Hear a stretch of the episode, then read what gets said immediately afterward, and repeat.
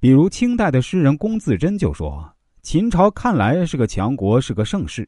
但是啊，我们现在也都知道，秦朝这种所谓的盛世，只不过是表面看起来很强大，但它本质上来说是集权，人民没有权利，所以人民并不幸福。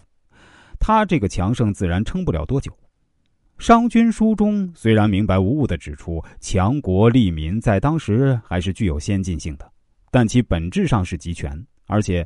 是极端集权，所以商君之法就像一剂猛药，使西垂落后的秦国骤至富强，也奠定了日后秦始皇一统天下的基础。但是本质上是集权，是极端的权力，使得秦国君主犹如吸毒一样，爱上了这可怕的帝王术。即便是杀掉商鞅的惠文王也是如此。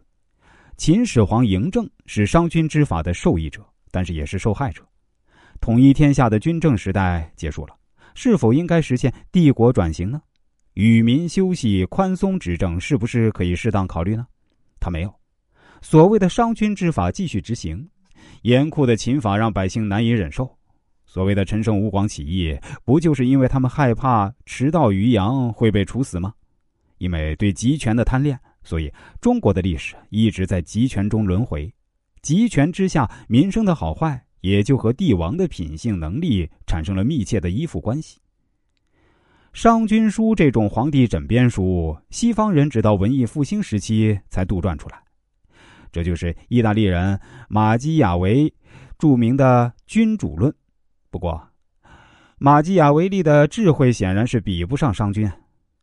马氏不过强调君主应该抛弃道德上的考量，用冷酷的阴谋治国，无论是歹毒程度和阴损力度呢？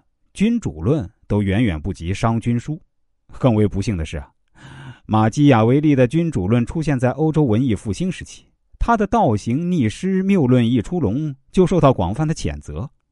马基雅维利本人呢，也被指为是魔鬼的化身，他的名字甚至成了欺骗和阴谋的同义词。马基雅维利的君主论，除了拿破仑、希特勒和斯大林等几个粉丝呢，在欧洲根本没有市场，但《商君书》在中国却大展雄威。有人说，几千年过去了，中国依然是上智下愚，上层是贪婪狡诈，下层是愚昧凶狠。在集权社会，千万不要低估官员的腐败程度，也千万不要低估老百姓的愚昧程度。还有一句呢，也很准确，叫做“少数人的无耻和多数人的无知”。人吃人吧，有人要吃人，也有人竟然愿意被人吃，还要维护自己被人吃的制度。《商君书》是中国人伟大的发明。遗憾的是，这话是对中国帝王们说的。对民众来说，《商君书》是中国人噩梦的开始。秦朝以后，中国人最终成了肢体羸弱，只知道盲从和服从的另类民族和大国愚民。等到鸦片战争后，中国人真正放眼看世界时，一切已经恍如隔世，因为那时候的我们已经彻底看不懂了。